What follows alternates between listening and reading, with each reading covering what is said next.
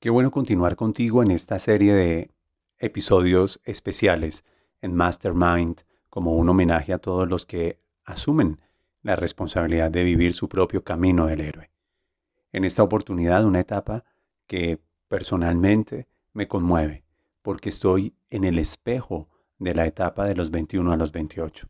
Es decir, al ser un hombre que habita el septenio de los 42 a los 49 años de edad, mi alma me reclama todo aquello que debió haber sucedido en aquella época, cuando yo tenía entre 21 y 28 años.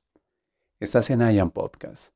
He entregado información básica, sencilla, útil, orgánica, para que puedas mirarte en este espejo. Con todos los episodios anteriores, al menos 12 episodios, estamos entregando el ADN de ese patrón maravilloso que es la vida es como el viaje heroico del alma. Y en esta oportunidad, quienes transitan el septenio de los 21 a los 28 años, lo primero que deben advertir es que el alma clama por encontrar y desarrollar tu misión e ideal de vida.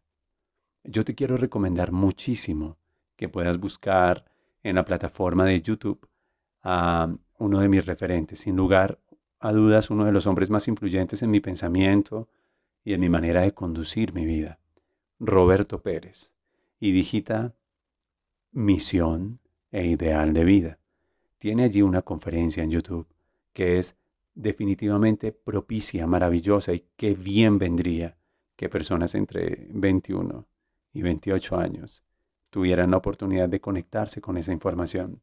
De hecho, todas las personas, pero cuando uno está entre 21 y 28 o 42 y 49, quienes habiten esta conciencia sabrán que la eh, crisis de los 40 es alrededor de ese tiempo, 42 años, y uno dice, ¿qué estoy haciendo con mi vida?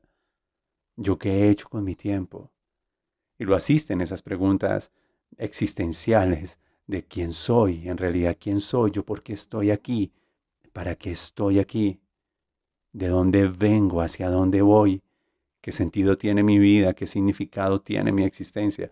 Y esas son las preguntas entre 21 y 28 años que deberíamos hacernos. La vida, por tanto, nos otorga 7 años.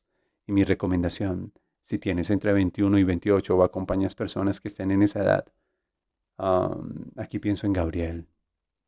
Sí, de los nuestros. Gaby, que tiene 20 años, está próximo a terminar su septenio, termina esa etapa anterior de los 14 y los 21, dejó por completo de ser el niño ahora se adentra a su juventud en una adultez, en una madurez que, que lo va a reclamar desde el propósito. Entonces siento que una muy buena cosa es que las personas en estas etapas de la vida, 21-28, y su etapa espejo, 42 a 49, tengan mentores, tengan referentes, tengan personas que los inspiran, yo recuerdo que uno de mis mentores, Eric de la Parra Paz, quien fue de mis primeros formadores, dijo, encuentra al místico o al gurú, refiriéndose a un mentor, a un referente, que está allí donde tú quieres estar, e imítalo y supéralo. Encuentren un mentor, encuentren un símbolo de inspiración, encuentren a una persona que tenga los atributos, el patrón de excelencia, encuentren a una persona que sea capaz de inspirarlos y de influir con su pensamiento, con sus actitudes, con sus modos de vida, para que ustedes puedan procurar esa misión e, y ese ideal de vida. Por ejemplo, entre mis 42 y 49, yo ahora tengo 45 cuando grabo este podcast, uno de los hombres a quien sigo es a Robin Sharma. Su pensamiento me inspira, su obra me inspira. Este último manual para héroes es algo que coincide mucho con lo que yo estoy construyendo. Y me pregunto en ocasiones cuando tengo a mis autores referentes como Robin Sharma o como el mismo Roberto Pérez, ¿qué hubiese sucedido conmigo si a los 21 años mi energía no hubiese estado puesta en toda la libertad de explorar, de vivir la vida, de viajar, de rumbear, de bailar, de, bueno, todo lo que hacíamos nosotros en la conciencia del mundo, en la presión social para aplicar quizás a la cultura, pero si hubiese tenido tiempo de calidad y uno de estos mentores hubiese aparecido.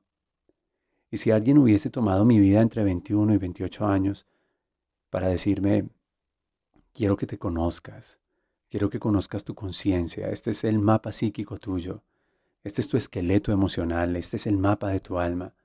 Si hubiese tenido la oportunidad entre mis 21 y mis 28 de conocer Enneagrama, de conocer mi patrón Dix, de tener la información con respecto, por ejemplo, al eh, Kin o Solkin Maya, o al valor de la matemática del alma, la numerología de mi nombre, de mi fecha de nacimiento, no sé, tantas cosas que empiezo a descubrir recién ahora, bendita cuarentena, que nos mandó a silencio y nos aquietó para hacernos preguntas trascendentes. Si hubiese tenido un mentor en aquel entonces, no, no lamento para nada la vida que he tenido, pero sé que tendría un poco más de conciencia, un poco más de valor, un poco más de fuerza, y sé que hubiese tomado decisiones un poco más conscientes. Sin embargo, te he dicho en múltiples ocasiones que uno de los atributos del alma es abrazar su historia, sentirse orgulloso de ella, jamás culparla ni avergonzarse.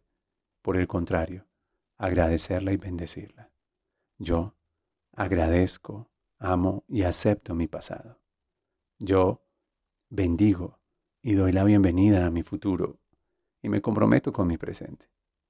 Por ello, si te quedas un instante más al otro lado de mi voz, te contaré el sentido, el elemento y el miedo que asisten a esta etapa entre los 21 y los 28 y entre los 42 y los 49. Continúa aquí. Estás en I Am Podcast.